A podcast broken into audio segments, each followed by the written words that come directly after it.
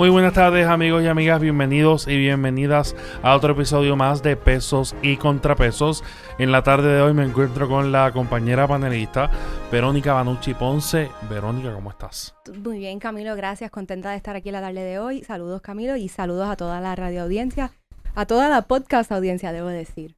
Eso es así. Bueno amigos, hoy vamos a tocar un tema importante que desde el pasado jueves ha sido el tema de todas las emisoras, pero sobre todo de la opinión pública, ¿no? Y es sobre la iniciativa del presidente de la UPR en proponer la eliminación del College Board como requisito de admisión para los estudiantes de bachillerato. Así que vamos a hablar un poco sobre eso, es un tema importante. Eh, ¿Qué tú qué, qué, ¿Qué tienes que decir, Verónica? ¿Cuál fue la primera impresión sobre, sobre verdad? Eh, Me escuchaba a Ferrao hablando sobre cómo han perdido 33% de la matrícula de la UPR. Y aunque sí bien me parece un reconocimiento de que hay que tomar cartas en el asunto, del hecho de que eh, han disminuido el número de estudiantes que asisten a la UPR, ciertamente no me parece suficiente. Este es el primer paso, pero hay que cuestionarnos por qué hay falta de estudiantes. Es una de las razones, la falta de acceso que crea este examen estandarizado, pero no es la única razón. Eh, estamos viviendo en un Puerto Rico que hace pocos años hubo cierre de numerosas escuelas. Hay que también evaluar la deserción escolar. Hay que también evaluar el empobrecimiento que están sufriendo las familias que lleva a que cada vez más y más personas tengan que salir a trabajar en lugar de obtener algún tipo de educación. Por lo tanto, si no atendemos todas estas circunstancias de forma uniforme, juntas, consona, pues yo creo que esto simplemente va a ser un tipo de parcho en un problema estructural que va mucho más allá de tener un examen estandarizado, que lamentablemente no todo el mundo tiene el mismo acceso para poder salir de forma sobresaliente. Estoy totalmente de acuerdo contigo, Verónica. Ayer en la mañana, cuando iba de camino a la oficina, ¿verdad? escucho la radio y muchos de los argumentos, sobre todo de profesores universitarios, es que al, al eh, quitar el requisito del College Board, disminuyes la calidad. Eso yo entiendo que estamos en una sociedad eh, que no debería ser la respuesta ante eh, esta situación. Y te explico por qué. Eh, este tema, este tema lo, yo lo viví en carne propia, ¿ok? Porque acá hay un problema de acceso a la educación. ¿Qué quiere decir acceso a la educación? Como tú muy bien mencionabas, el College Board es un examen estandarizado, como cualquier otro examen estandarizado que podemos, ¿verdad? Eh, describir la lista y son, es una lista larga. Pero es un, un examen estandarizado que recoge, ¿verdad?, las destrezas de los estudiantes tanto en matemáticas, español, inglés, comprensión de lectura, etc. Pero se nos olvida que ese estándar es creado, ¿verdad? Y creado por la educación primaria y secundaria. Evidentemente, aquí sabemos que podríamos estipular que la educación pública en Puerto Rico no es la mejor. Que la educación pública en Puerto Rico ha sufrido grandes debacles, grandes eh, retos y grandes dificultades, sobre todo a la hora de, de, ¿verdad? De que pasa un estudiante de grado 12 a la vida universitaria. Y es un problema de acceso a recursos. Y un estudiante que no tenga cuatro puntos y que no saque un college board durante años se ha visto privado de continuar una educación eh, superior en una universidad, en la universidad del Estado. Y me pregunto yo, ¿es el Estado, eh, tiene el Estado legitimación para decidir si yo, estudiante que quiero sobresalir o que quiero eh, entrar a una universidad, ¿tiene el Estado esa capacidad para decidir sobre eso? Pues no lo sé, no debería ser. Yo creo que el criterio de evaluación para un estudiante para entrar a la universidad no debería ser únicamente un examen estandarizado. hay el proceso de aprendizaje es enorme. Y hay maneras, hay personas que no aprenden de la misma manera. Igualmente no lo pueden transportar a un examen estandarizado, Verónica. ¿Cómo tú me vienes a decir a mí que baja la calidad del estudiante porque le eh, al, al tú eliminar ese requisito de admisión? Es que yo no entiendo. Otro argumento que escuchaba, Camilo, de algunas personas en los medios era el que, mira, pero ¿por qué lo van a eliminar si yo me tuve que fajar? A mí mi papá y mi mamá me enseñaron que yo tenía que salir sobresaliente, tener buenas notas y pasar mi college board con una buena puntuación. Pero es que el problema es que a veces esto se trata de un problema generacional, es un problema estructural en el que papá, mamá no fueron a la universidad, no tuvieron acceso eh, abuelo y abuela no fueron a la universidad y así, pues estamos entonces teniendo una situación en la que no todo el mundo tiene igualdad de condiciones. Y al tú eliminar este examen estandarizado, pues tú de alguna forma, pues pones en equidad de condiciones a todas estas personas. En algún momento yo estudié en la Universidad de Puerto Rico y trabajé en lo que es el Centro Universitario para el Acceso. Este programa surge luego de que hiciera una investigación que demostró que entre los años 1992 y 2006 el recinto universitario de Mayagüez admitió a 106 estudiantes provenientes de residenciales de la ciudad de Mayagüez. En el mismo intervalo de tiempo fueron 1.057 estudiantes de colegio público, del mismo colegio público situado en Mayagüez. ¿Qué nos dice esto? Que no todo el mundo tiene las mismas condiciones, no todo el mundo está en igualdad de condiciones. Vemos cómo hay unas personas que no tienen el mismo acceso que el, el resto de las personas. Y este proyecto se dirigió a tratar de recolectar esfuerzos para que los estudiantes tuvieran el acceso, las herramientas, se daban clases de College Board para que entonces ellos pudieran acceder a la universidad luego. Por lo tanto, lamentablemente, estos exámenes estandarizados y la falta de acceso aqueja con mayor intensidad a las poblaciones desventajadas. Por lo tanto, yo me alegro que quiten el College Board, porque quienes se van a beneficiar de este tipo de medidas, en última instancia, pues probablemente sean comunidades desventajadas.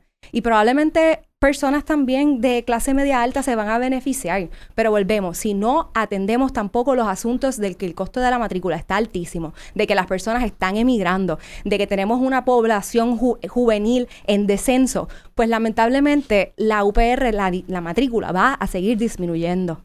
Y máxime, cuando lo único que hace competitiva, y lo siento, yo estudié en la UPR, estudié en la Interamericana también, lo, único, lo más, vamos a decir no lo único, pero lo que más competitiva hace a la UPR es, el costo de su matrícula. Porque lamentablemente, pues por todos los ataques que se le ha hecho al presupuesto, la UPR no ofrece el mejor servicio. A veces pues tenemos profesores sin plazas que no les damos las clases, no creamos los cursos, los cursos están llenos a capacidad, los salones en donde los estudiantes van a tomar sus cursos no están en las mejores condiciones. Por lo tanto, son tantas las razones por las cuales vemos que, como decía Ferrao, hay un 33% de disminución en la matrícula, un 11.4% menos en este año que el año pasado, y no es solamente porque tenemos un College Board que está limitando el acceso a la universidad. Que ahora bien, otra cosa que pudiéramos señalar como beneficioso del College Board es el hecho de que actualmente se le está pagando 5 millones a la compañía para que sufrague, para que le dé el College Board a los estudiantes libre de costo, lo cual me parece genial. Pero él propone una, un examen creado por la misma OPR. Bueno, pues un beneficio que yo le veo a eso es que pues estamos eh, subsidiando eh, eh, un examen hecho por la misma UPR, que entonces es una forma de mantener el dinero público en el erario público. Claro. Que eso sería algún tipo de beneficio. Pero entonces es como que vamos a quitar un examen estandarizado para poner otro tipo de examen estandarizado. Entonces, otra cosa que él, recalca es que vamos entonces a evaluar los talentos y los méritos de estas personas. Eso me parece un poco preocupante también porque se presta un poco para la subjetividad del que está evaluando. ¿Quiénes van a ser estas personas que van a decidir? ¿Cómo lo vamos a decidir? ¿Cuáles van a ser los criterios? Entonces, me parece bien, volvemos. Me parece excelente que se elimine el examen, pero entonces hay unas cosas que yo entiendo que hay que puntualizarlas un poco más. Según lo que, ¿verdad? Lo que ha trascendido es que el College Board va a permanecer exclusivamente para eh, delimitar y dirigir los estudiantes en cuanto a nivel de matemática, inglés y creo que esa y creo que y español. Ahí esas eran las tres clases. Así que habría que ver entonces cómo, se, cómo sería. Pero más allá de eso, Verónica, yo, yo, a mí me gustaría tocar un tema, eh, ¿verdad? Y hablar sobre la experiencia personal. Yo, Camilo Miguel, fui denegado de entrar al UPR en dos ocasiones. En bachillerato y en UPR. Y en, y en en derecho. ¿Qué significa esto? Pues yo siempre me he quedado con eso. Yo creo que siempre me he quedado con, con esas ganas de, conocer eh, y de estudiar en la UPR de Río Piedras. Yo mi bachillerato lo hice en la UPR de Macao.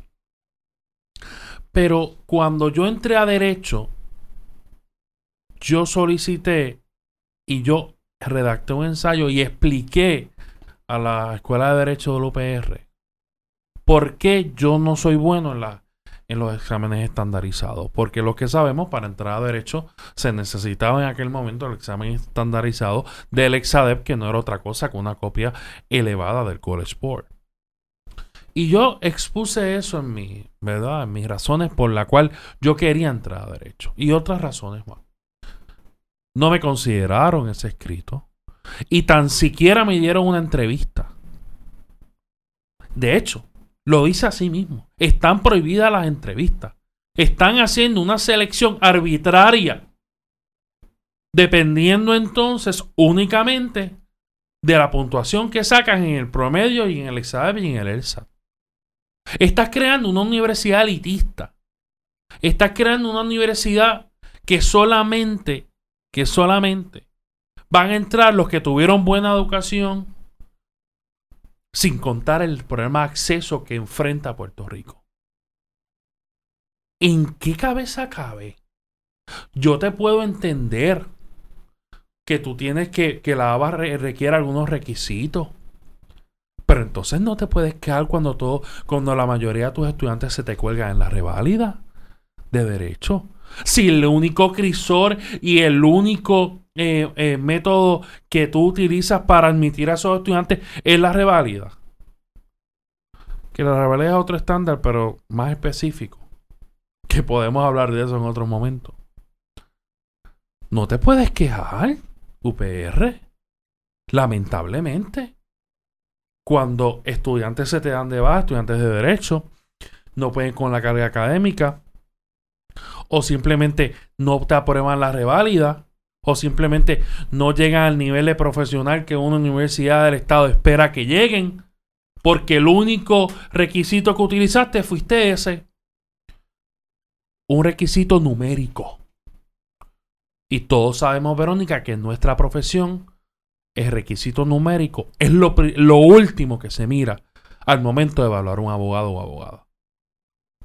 Quiero aclarar algo sobre mi experiencia en ambas instituciones eh, que mencioné anteriormente, que obviamente fue, fui estudiante de la UPR Mayagüez durante mi bachillerato y fui estudiante de mi Juris Doctor en la Interamericana. Y mi opinión referente a el servicio que se brinda es a base de esta experiencia. Yo no puedo hablar de la experiencia que se tiene a nivel de el nivel subgraduado porque no la tuve. Y quiero destacar esto porque no quiero que parezca que estoy, eh, ¿cómo, puedo decir? Que estoy diciendo que la educación en la UPR no es óptima. No, eso no es lo que estoy queriendo decir.